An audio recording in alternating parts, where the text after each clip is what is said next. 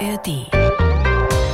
Wenn du in der richtigen Form bist, dann gehst du nur noch einmal kurz Ablauf durch und wenn du auf dem Balken sitzt, dann solltest du eigentlich, also das ist die Optimalvorstellung, Blick komplett freigeben und eigentlich nur noch warten, der Trainer gibt frei und ab dann richtet der Automatismus. Die blaue Couch, der preisgekrönte Radiotalk. Ein Bayern 1 Premium Podcast in der App der ARD Audiothek. Dort finden Sie zum Beispiel auch mehr Tipps für Ihren Alltag mit unserem Nachhaltigkeitspodcast Besser Leben. Und jetzt mehr gute Gespräche. Die blaue Couch auf Bayern 1 mit Thorsten Otto. Severin Freund, ich freue mich sehr. Herzlich willkommen auf der blauen Couch. Ebenso. Es ist lange her, haben wir gerade festgestellt im Vorgespräch. Ja, wir haben versucht herauszufinden, wie lang genau. Ich weiß es auch nicht mehr, aber es ist äh, ein bisschen was passiert seitdem. Ja, acht Jahre, glaube ich. Ja, Neun Jahre. Ungefähr. Du siehst noch genauso blendend aus wie damals. Ja, Dankeschön. Bist noch so fit wie damals? Äh, na. ähm, ich bin im Postleistungssportler-Zeitalter angekommen und mache sehr, sehr gerne Sport, aber äh, nimmer mit derselben Intensität. Wie spiegelt sich das auf der Waage wieder? Es geht, also ich könnte es dir jetzt nicht sagen, was es aktuell genau sind. Es ist am Anfang relativ schnell mal 10 Kilo draufgewachsen. Wow. Und von dort weg ist es dann wieder ein bisschen nach unten gegangen. Also so einmal so ein kurzer Rupp, der Körper äh, lagert alles ein, was er kriegen kann. Das war dann so mit Höhepunkt Weihnachten, nachdem ich aufgehört habe, äh, wo, man, wo man alles mitnimmt und auch mehr als dann äh, gut tut. Weil man endlich darf. Ja, gar nicht so sehr, weil man endlich darf, sondern mal, weil man es halt die, die Jahre davor anders gemacht hat und dann mal muss man es halt mal machen. Aber Ah, jetzt dann danach, das Weihnachten war schon wieder ein bisschen anders. Also war ein bisschen, bisschen ruhiger und dann vielleicht den letzten Teller weglassen. Ich kann mir das sehr gut vorstellen, wie du auf einmal, ja, natürlich, weil du auf einmal so kannst, wie du willst, reinhaust und keine Beschränkungen. Und dann hast dich gewundert, wie, als du dann auf die Waage geguckt hast? Oder also war mich dir hat das schon, wurscht? mich hat schon gewundert, dass es äh, wirklich 10 Kilo waren, weil halt vorher auch nicht so das Gefühl war, dass ich mir jetzt unglaublich einschränken muss. Ich habe schon gemerkt, dass es dann vor allem in der Zeit über 30, dass es da schwieriger geworden ist, beziehungsweise dass die Ausschläge im Sommer mehr nach oben gegangen sind, wo du dann halt mit Krafttraining und, und andere Trainingsinhalte schon merkst, okay, puh, jetzt habe ich ein bisschen einen anderen Körper wie den, den ich im Winter dann eigentlich brauche, aber es war trotzdem immer irgendwie so eingespeichert, Richtung Herbst, wenn es langsam kälter wird, dass der Körper automatisch auch dann mit Trainingsumstellungen sofort gemerkt hat, jetzt geht es halt auf den Winter zu. Und es ist sich jede Saison ausgegangen, ohne dass ich jetzt irgendwelche ganz knallharten oder sonst was Aktionen machen hätte müssen. Und deswegen war es dann schon überraschend, wirklich 10 Kilo mehr auf der Waage zu sehen, aber Wie wir Normalsterblichen nach ja, Weihnachten. ja, also es ist ja, es, also es, es hat ja auch keiner quasi optisch wirklich gesehen. Also das Einzige, was dir gesagt wird, ja, du schaust aber ein bisschen gesünder aus. Und Echt? es Das hast du ist ja, ja, ja, doch. Also ich hätte jetzt selber, äh, wenn jetzt mal von von einzelnen Phasen, wo es halt einfach sehr, sehr stressig war, wenn du große Ereignisse, wo du länger unterwegs bist, wo du heimkommst und wo du dir dann schon denkst, so, boah, jetzt wirkst wirklich ausgezehrt. Aber ansonsten hätte ich jetzt nicht das Gefühl gehabt, dass ich ungesund aussah und auch nicht, also bei weitem nicht so, dass ich mich so gefühlt hätte. Aber ich habe halt auch schon über die Jahre ganz gut gelernt, so wo ist mein Gewicht, äh, was funktioniert und was kann ich auch länger halten und wo wird's dann gefährlich, weil ich merke, okay, dann kriege ich halt alle zwei Wochen Herpes und dann ist die Infektanfälligkeit deutlich höher und wo muss ich dann wieder gegenlenken und schauen, ah, das äh, sollte jetzt nicht länger so sein. Und das ist halt mal einfacher, mal schwieriger, weil wenn du halt dann irgendwo, also super Beispiel ist das erste Jahr, wo wir in Russland waren, in einem Hotel irgendwo in der Pampa, wo auch vorher, glaube ich, noch nie Skispringer waren und wo du halt dann Essen kriegst, von dem du auch nicht so hundertprozentig weißt, was ist jetzt genau. Und dann endest du halt damit, dass du irgendwie das ganze Wochenende Toast mit äh, Schinken isst. Ja, da reißt da halt das Gewicht da weg. Wovon sprechen wir jetzt genau? Du bist bei, du bist groß, 1. Wie gesagt, 83? momentan, momentan weiß ich es nicht so genau. Ich werde momentan wahrscheinlich zwischen 70 und 75 Ja, kommen. also ganz normal. Ja. Letztendlich. Meine Redakteurin, die Katrin Severin, die war total begeistert von dir nach dem Vorgespräch. zum einen, weil sie sowieso ein riesen äh, Skisprung-Fan ist und zum anderen war sie sehr positiv überrascht, dass du ihr Reisetipps gegeben hast. Ja, Was Thailand betrifft. Bist du Thailand-Experte? Eine Experte würde ich es äh, nicht nennen. Dafür war ich wahrscheinlich zu wenig dann trotzdem noch dort. Aber generell Fan vom asiatischen Essen und darüber auch dann irgendwann so ein paar Sachen urlaubstechnisch ausprobiert. unter anderem auch mal für eine NGO, für die ich was mache, in einem Flüchtlingscamp dort gewesen und sich einfach in das Land und in die Leute verliebt, würde ich sagen. Ja. Also die Liebe zum Essen vorher schon da gewesen und Land und Leute ist dazukommen. Dann die Menschen kennengelernt. Gibt es demnächst einen Reiseblog von Severin Freund? äh, ich glaube, da habe ich die, die Muse nicht dazu, äh, die ganze Arbeit, die da drin steckt, zu machen. Du warst in Thailand, du warst auch schon in Myanmar, ja. ich mir sagen lassen, Costa Rica. Ja. Alles Länder, in, in denen man nicht Skispringen kann. Ja, was Absichtlich? Sehr, sehr, ja, ja, natürlich, natürlich, weil wenn du, wenn du dann im März oder, also das habe ich zum Glück noch nicht erlebt, aber letztes Jahr waren sie ja dann tatsächlich erst im April fertig, dann Saisonende hast, da bist du froh, wenn du erstmal nimmer die Ski sehen musst und ich habe zwar teilweise auch dann nochmal Skiurlaub danach gemacht, aber eigentlich ist es so, dass es mich eher immer irgendwo Warmes hin und, und Meer und ganz was anderes äh, Seen gezogen hat. Du hast ja deine großartige Karriere beendet vor inzwischen auch schon. Gut zwei Jahre. Zwei Jahre ist das schon wieder her. Bist jetzt als Skisprung-Experte, Nachfolger von Legende Toni Inauer beim ZDF an der Seite von ähm, Lena Kesting. Ihr seid ein super junges Team. Ja. Das ist großartig. Wie, wie läuft's? Sehr gut. Es macht sehr, sehr viel Spaß. Ich habe ja letztes Jahr schon mal ein bisschen reinschnuppern dürfen, weil der Toni bis genau die WM noch gemacht hat und dann die, die Weltcups, die danach waren, die habe ich dann schon mal mich ein bisschen ausprobieren dürfen. Da noch mit Norbert König. Das war auch ganz gut, so jemanden zu haben, der in Anführungsstrichen alter Hase ist der und das da schon alles schon gemacht hat. genau und alles schon gesehen hat und auch wenn der wenn der Bildschirm, wo die Inhalte, die wir da so moderieren, drauf sind, mal ausfällt, der trotzdem einfach weiterreden kann und das glatt bügelt. Aber macht super Spaß jetzt mit der Lena. Ist ein junges Team, glaube ich, ist er gut, weil äh, man auch Skispringen, glaube ich, frisch rüberbringen kann und, und weil es einfach eine coole Sportart ist und deswegen ist es schon an der einen oder anderen Stelle immer noch eine Challenge für mich, die Fernsehperspektive zu haben, weil das andere halt noch relativ frisch ist, aber es macht sehr viel Spaß. Wie kann man, und darum geht's ja, äh, die Faszination Skispringen den Menschen, speziell auch jüngeren Leuten, am besten vermitteln? Was ist das, also gerade den Menschen, die noch nie da oben gestanden waren, geschweige denn runtergesprungen sind, was ist das für ein Gefühl? Nimm uns doch mal mit. Du stehst da oben. Was geht in dir vor? Es kommt natürlich ein bisschen auf die Umstände an, ob es jetzt einfach Trainingssprung ist, wo du quasi komplett in Naturübergang. Du bist, im, im, im, du bist der letzte Springer und es geht um den Mannschafts-Olympiasieg. Ja, ja, dann ist es ein bisschen was anderes. Äh, dann hast du natürlich ein bisschen einen höheren Grundpuls äh, und versuchst halt irgendwie dich auf die ein, zwei Punkte, die du vielleicht noch in dem Sprung umsetzen willst. Im besten Fall hast du eigentlich gar nichts mehr und gibst komplett am Automatismus frei. Also du denkst gar nichts in dem Moment. Dann. Wenn's, wenn du in der richtigen Form bist, dann versuchst du es tatsächlich so, weil dann hast du alles in der Vorbereitung gemacht, hast über Trockensprünge dir nochmal ein Gefühl geholt und dann gehst du nur noch einmal kurz Ablauf durch und wenn du auf dem Balken sitzt, dann solltest du eigentlich, also das ist die Optimalvorstellung, die klappt leider nicht immer, weil ab und zu musst dann doch ein bisschen mehr arbeiten, da sein, dass du wirklich, also bei mir war es dann auch wirklich so eher in so Richtung peripheres Sehen, Blick komplett freigeben und eigentlich nur noch warten, der Trainer gibt frei und ab dann richtet der Automatismus.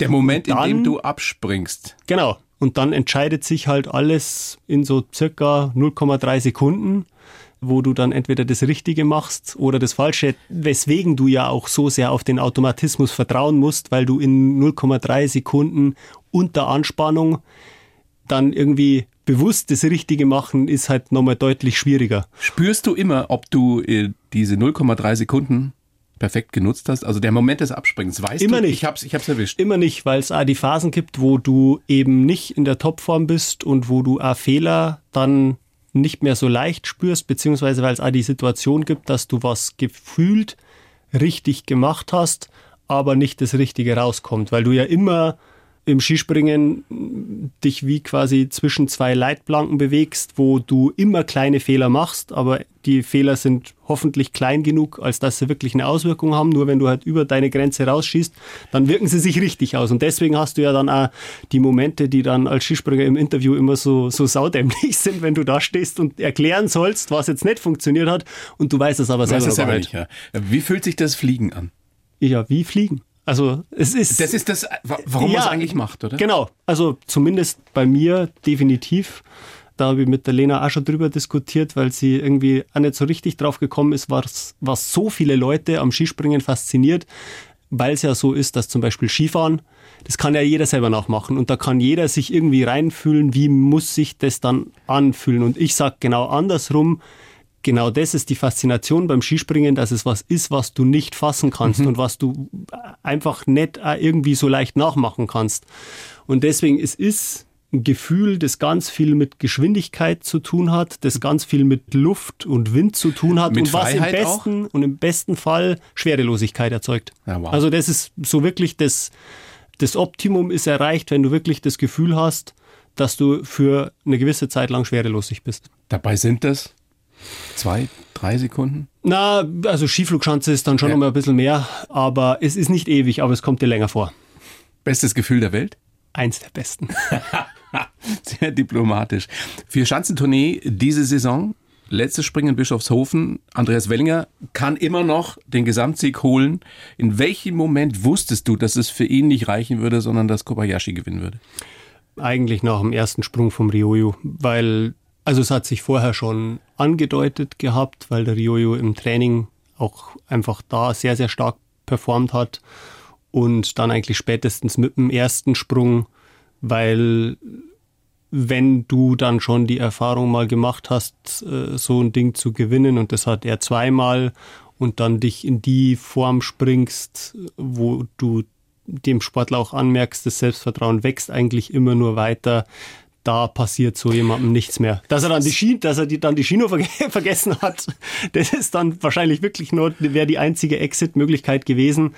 Aber das ist halt, in dem Moment müsstest du was komplett Außergewöhnliches machen, dass du ihn da noch äh, vom obersten Platz runterholen kannst. Und das hätte zwar der Andi auf der Platte gehabt, aber hat es in dem Moment halt nicht abrufen können. Also weil da hätte er zum Beispiel Oberstdorf sein erster Sprung, der war wirklich, der war außergewöhnlich gut und das sind aber auch Sprünge, die du nicht wirklich bewusst ansteuern kannst, sondern die passieren dir. Und die hätten ihm da genau zweimal hätte ihm der Sprung passieren müssen. Siehst du oder hast du ihm das angesehen an der Körpersprache, an, an irgendwas? Im Ryoyo? Ja. ja. Dass er Ja. weiß, er, er wird's machen. Ja, weil er einfach dann, also wie gesagt, dann nochmal das mit dem Ski vergessen, da war er, hat er schon mal ein bisschen geschwitzt, aber das hat er dann auch gezeigt, wenn du, wenn du in dem Moment. geil, dass du deine Ski vergisst. Ja, ja, ja, er hat ja, er hat ja nicht wirklich vergessen. Er hat die falschen genommen, äh, weil du ja dann natürlich auch als Sportler, also hat ja jeder mindestens zwei dabei, damit, falls irgendwas passieren würde, kann ja mal beim Sturz einer brechen oder so, damit du Ersatzmaterial hast.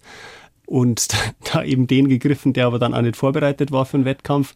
Aber äh, da siehst du dann schon, wenn du hinschaust, dass der einfach haargenau weiß, was er macht. Und das ist halt, ja, dann im Endeffekt auch einfach große Klasse. Das muss man einfach so sagen. Aber es wird auch der Zeitpunkt kommen, wo ein Deutscher wieder die Vierschanzentournee gewinnt. Das ist unweigerlich so. Apropos Vierschanzentournee, stimmt es, dass du im zarten Alter von, weiß nicht, sechs, sieben, acht, neun, äh, wie wir alle, oder wie die meisten von uns, mit Mama, mit Papa Vierschanzentournee geguckt hast und gesagt hast, das will ich auch machen? Also es wird so, es wird so erzählt, ich kann mich ehrlicherweise selber an die Vierschanzentournee nicht mehr so wirklich erinnern. Also ich, bei mir ist mehr eigentlich immer das Weltcup-Finale in Planitza im Kopf blieben. Also so dann Also die Bilder, genau, die Bilder Also noch vom, weiter.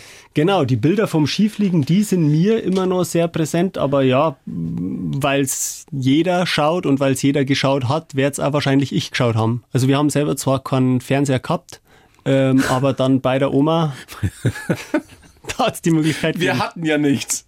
Naja, so, so nicht. Du, du, ehrlicherweise, das war immer so ein bisschen die, die Frage, warum eigentlich, aber da ist davor, glaube ich, der ist mal über einen Stromschlag, ist der kaputt gegangen und dann ist man ohne auch klarkommen. Das heißt, du hast als Kind ganz wenig geschaut. Ja, also wie gesagt, äh, dann bei meiner Oma da, dann relativ viel und dann, also generell Sport. Boah, und dann müsst ihr jetzt überlegen, dann irgendwann hat sie mein Bruder, der ist zehn Jahre älter als ich, der hat sie irgendwann selber an, angeschafft für, für sein Zimmer und da hat es dann die Möglichkeiten wieder gegeben. Aber es war offensichtlich so, egal ob jetzt Vierschanzentournee oder äh, Skifliegen, dass du der Faszination in einem dieser Momente erlegen bist. Kannst du, kannst du noch erinnern, was es für dich war? Naja, dann einfach das selber mal ausprobiert zu haben. Also ich habe ja das Glück gehabt, dass in der Nachbarschaft drei Jungs waren aus einer Familie, die das alle gemacht haben und ich da einfach mal mit hab fahren können. Und wenn du das dann mal gemacht hast und Spaß dran gefunden hast, dann ist eigentlich die Initialzündung sowieso da. Und Erster Sprung, wie weit? Wie alt warst du? Vielleicht, keine Ahnung, sechs, sieben Meter umgefallen dabei, rausgerutscht und dann aber aufgestanden und doch weitermachen wollen. Schau, so und, wird man Weltmeister und Olympiasieger. Ja, also das war auch tatsächlich, glaube ich, was ich immer sehr geschätzt habe, dass halt diese, diese Anfangsmotivation, der Spaß und die Freude an der Sportart, dass mir die eigentlich nie verloren gegangen ist, weil das ist dann schon in vielen Momenten auch sehr, sehr wertvoll, wenn es nicht unbedingt nur das Ergebnis ist, das dahinter steht, sondern halt einfach so eine geniale Sache wie die Suche nach dem Gefühl der Schwerelosigkeit, mhm. das dir Motivation geben kann. Das ist schön, die Suche nach dem Gefühl der Schwerelosigkeit. Ja, das ist großartig. Wie du vorhin gesagt hast, das kann man in den seltensten Fällen selbst erleben. Deswegen ist eben. es die Faszination und, beim Zuschauen. Und auch. ist aber auch eben, klar, es gibt da das Runners High und es gibt in jeder Leistungssportart irgendwelche Sachen, die, die speziell sind, aber es ist halt dann doch im, im, Skispringen in Anführungsstrichen noch relativ leicht zu erreichen. Also als Kind fühlt sich das ja auch schon cool an. Und du musst jetzt nicht die 245 Meter fliegen, damit du da irgendwas rausziehen kannst. Was absolut pervers ist. Ja, es wird bald sogar noch weitergehen. Also die haben heuer, da gibt es ja keine wirkliche erstmal Festschreibung, aber eine Absichtserklärung zumindest, dass man die Skiflugschanzen noch mal ein bisschen erweitern wird. Krass. Was auch, also wenn man stabile Bedingungen hat, kann man das sofort machen. Also der Sportler, der Kann Sportler man das sofort machen, natürlich. Wir gehen jetzt alle dann nachher los und wenn die Bedingungen stabil sind, 250 Meter. Hey, ihr habt schon auch alle gescheit einen. Ja, wie gesagt, also wir sind keine Alpinskifahrer, wir müssen nur geradeaus. Wir müssen keine Kurven fahren, und das macht's leichter. Runter kommen sie alle. Ja. Ja, die alte Sehnsucht des Menschen nach dem Fliegen. Severin, großes Vergnügen, dass du da bist. Ich schreibe ja für jeden Gast einen Lebenslauf. Habe mich natürlich auch für dich daran versucht. Würde dich bitten, den vorzulesen und dann sagst mir, ob das Schmarrn ist oder ob du den so unterschreiben kannst. Ich heiße Severin Freund und bin ein stolzer und zufriedener Skisprungrentner. Als Profisportler habe ich meinen Traum gelebt und eine wunderschöne Zeit gehabt. Ich habe immer 100 Prozent gegeben, mich stetig weiterentwickelt und es deshalb bis zum Olympiasieger und Weltmeister gebracht. Zielstrebigkeit, Loyalität und Widerstandsfähigkeit zeichnen mich aus. 15 Jahre Skispringen auf höchstem Niveau sind eine Zumutung für jeden Körper, aber ich hatte Glück und bin noch ganz gut in Schuss. Jetzt möchte ich die Menschen als Experte im Fernsehen unterhalten und für meinen Lieblingssport begeistern. Privat bin ich ein Familienmensch, der gerne die Welt bereist und immer auf der Suche nach neuen Herausforderungen ist. Ähm, zu 99 Prozent stimme ich ein. Du schaust wie mein alter Deutschlehrer jetzt gerade. Äh, immer 100 Prozent gegeben, glaube ich, kann man, also kann kein Mensch sagen, weil es immer einen Moment gibt, wo es mal schwieriger ist. Ja, aber du kannst immer versuchen, dein Bestes zu geben. Ja, ja, das natürlich, aber auch die schwierigen Tage und die, die Tage, wo du dann auch im Nachhinein vielleicht einfach mal anerkennen musst, dass du heute einfach nicht in der Lage warst, im Training oder, oder im Wettkampf oder wie auch immer alles zu geben, weil irgendwas im Weg gestanden ist und wenn es nur dein eigenes Ego war, das wird jedem mal passieren, aber ich glaube, dass ich vom Einsatz relativ gut dabei war. Und was war der zweite Satz?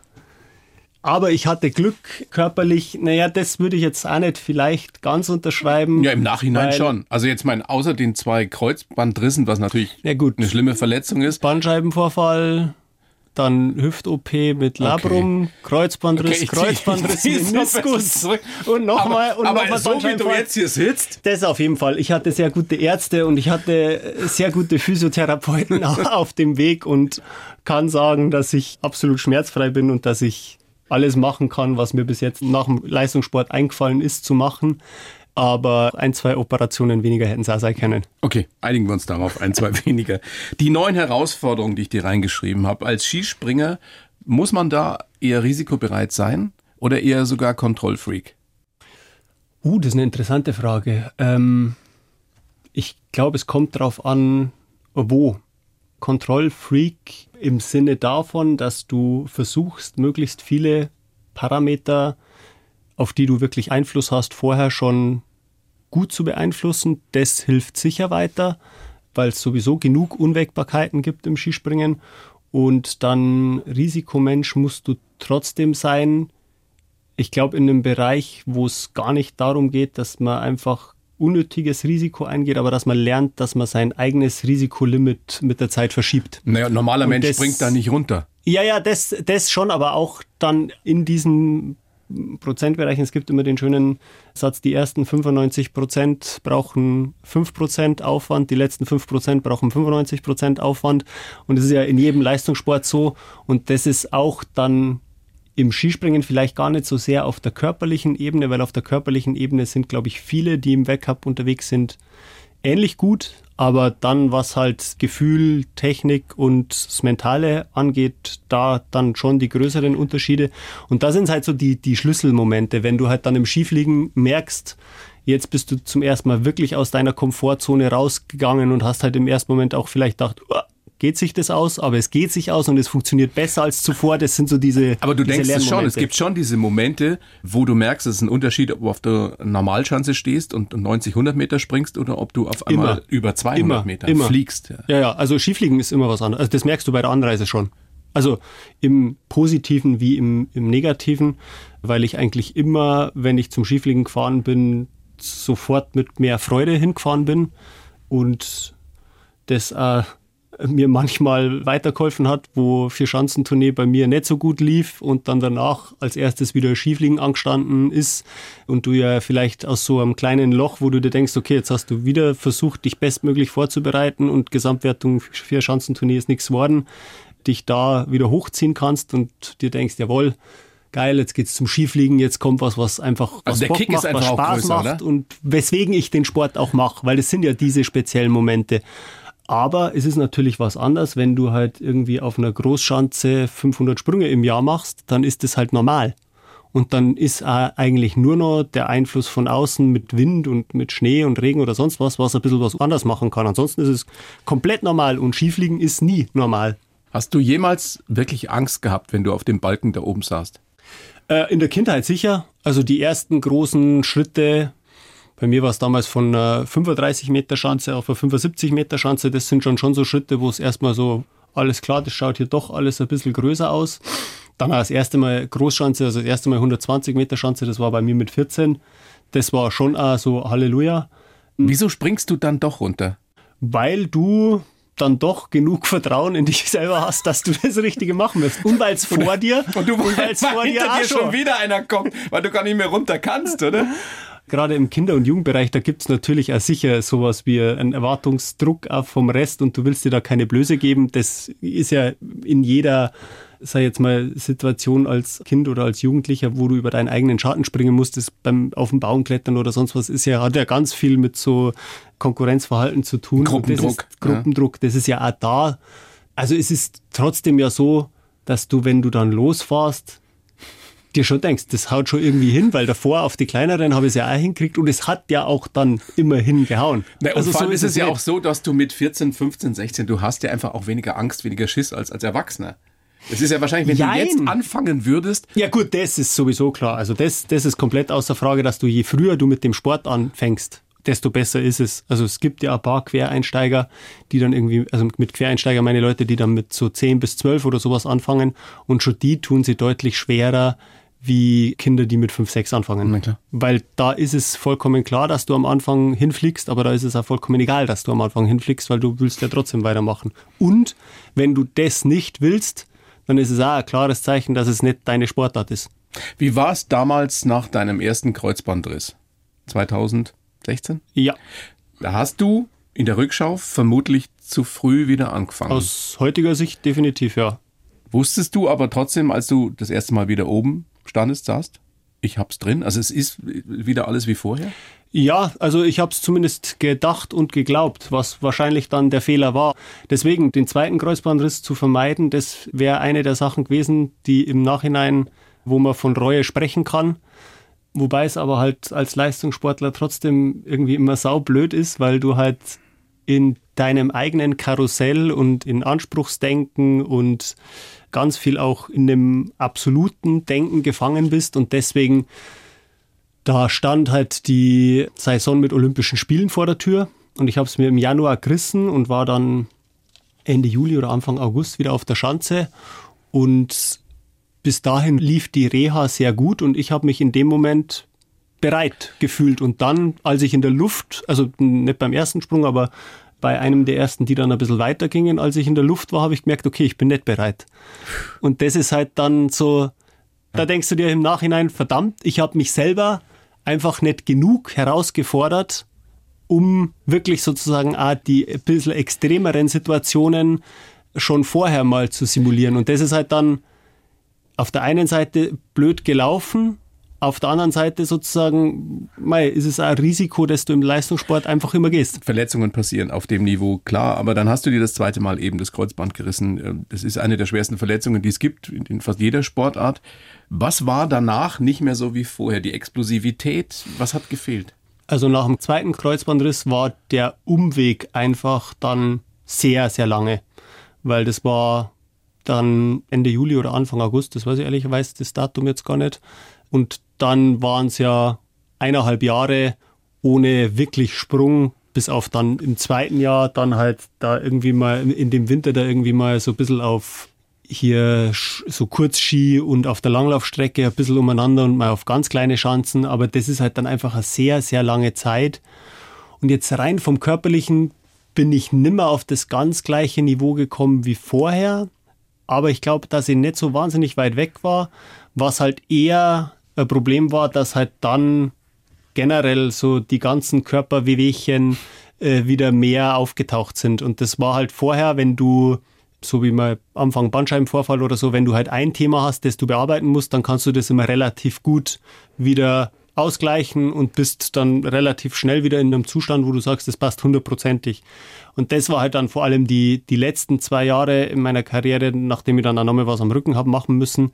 Das war schon ziemlich zäh, weil du gleichzeitig halt immer drei oder vier verschiedene Baustellen ja, hast, die du irgendwie bearbeiten musst, damit du dann im Wettkampf immer den Zustand hast oder nahezu den Zustand hast, den du haben willst. Und irgendwann geht dann dafür zu viel Energie drauf, die du eigentlich für was anderes bräuchtest. Was sind die drei wichtigsten Talente, Qualitäten, die, die du hattest? Oder die überhaupt ein Weltklasse-Skispringer haben muss?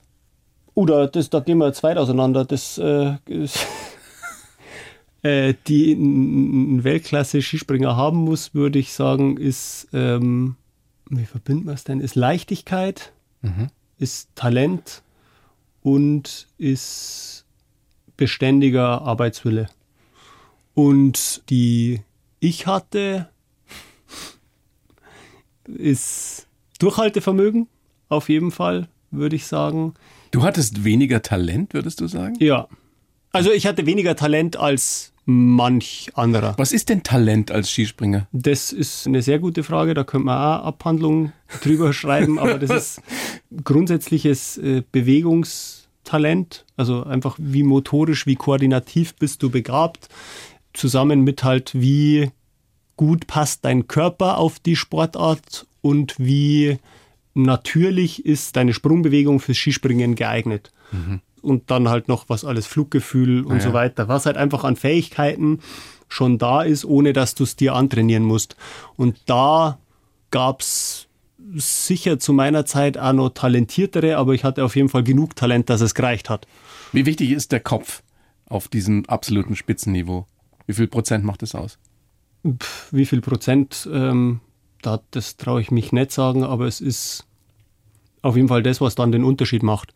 Also das Körperliche und das Technische ist die Voraussetzung und der Kopf macht dann den Unterschied. Es gibt äh, unter anderem beim Basketball den Satz, den, den Michael Jordan und auch Kobe Bryant geprägt haben: Hard work always beats talent. Also harte Arbeit schlägt Talent immer. Ist beim Skispringen auch so? Auf die lange Sicht ja, aber nicht für jeden Moment. Also das ist, glaube ich, tatsächlich was Besonderes, was es im Skispringen geben kann, dass halt, wenn Sportler sehr, sehr talentiert sind, dass sie mit viel Talent und dann dem richtigen Momentum, dass gerade das richtige Reglement für sie herrscht, dass sie dann sehr, sehr schnell an die Weltspitze kommen können und wenn es im richtigen Moment passiert, auch mal einen Titel gewinnen können. Aber das wird halt eben nicht beständig sein, sondern auf die lange Sicht wirst du beides brauchen.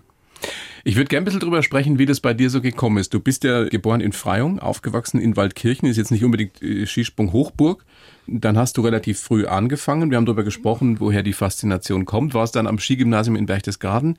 Kannst du dich an den Moment erinnern, wo du wusstest, hey, das könnte richtig was werden mit mir? Äh, ah, da gab es mehrere Momente auf dem Weg. Ich glaube, so das erste Mal so richtig bewusst war es eigentlich mit dem Juniorenweltmeistertitel in der Mannschaft 2008. Das war quasi dann gerade nach dem Abitur und da merkst du ja dann sowieso, Schule ist vorbei. Mit Schule vorbei äh, beginnt in Anführungsstrichen der Ernst des Sportlerlebens. Mal in der Zeit könntest du ja dann auch schon studieren und könntest was in Anführungsstrichen Gescheites machen. Und da dann mal was zu gewinnen, was mit vielleicht ein paar Jahren Abstand davor noch komplett unmöglich erschien. Das war dann schon sowas, was Motivation geschaffen hat und was auch Perspektive aufgezeigt hat.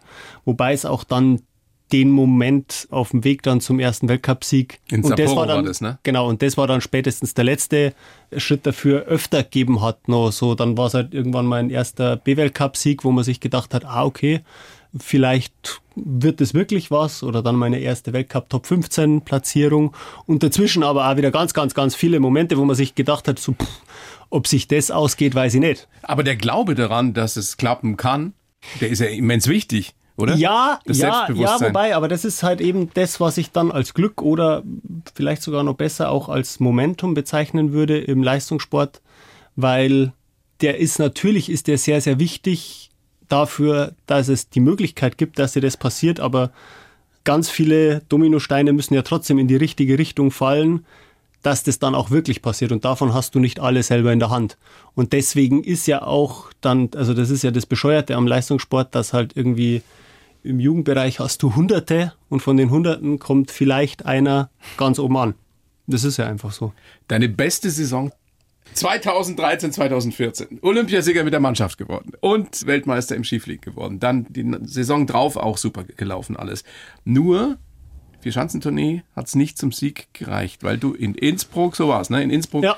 gestürzt bist. Wie sehr wurmt dich das bis heute? Heute gar nicht. Also es war in dem Moment war es sehr, sehr bitter, beziehungsweise in dem Moment auch noch gar nicht so sehr, weil in dem Moment war ich noch zu sehr im Wettkampf gefangen. Dann mit bisschen Abstand die Tournee vorbei, da hat es schon gewurmt, weil ich halt wusste, dass das die letzte Möglichkeit gewesen wäre, damals in Peter Preetz herauszufordern. Ja, und du warst der Beste damals. Also ja, ein, wir waren, Jahre wir gesehen. waren, also ja, in der Vorsaison auf jeden Fall und dann in dem Jahr ging es halt so ein bisschen hin und her und da waren wir auf Augenhöhe bis dahin, würde ich sagen. Oberstdorf hatte ich gewonnen, Garmisch hat er relativ souverän gewonnen und deswegen in Innsbruck hätte halt die Antwort von mir wieder kommen müssen und ich habe schon über Training gemerkt, dass ich das drauf habe und dass ich ihn da auch wirklich herausfordern kann und deswegen kam der Sturz zur Unzeit, war auch leider, also klar, ein Sturz ist immer Teil selbstverschuldet, aber auch Teil der Präparierung geschuldet, was ich zum Glück in dem Moment noch gar nicht wusste, weil sonst hätte ich mich wahrscheinlich noch viel mehr drüber aufgeregt.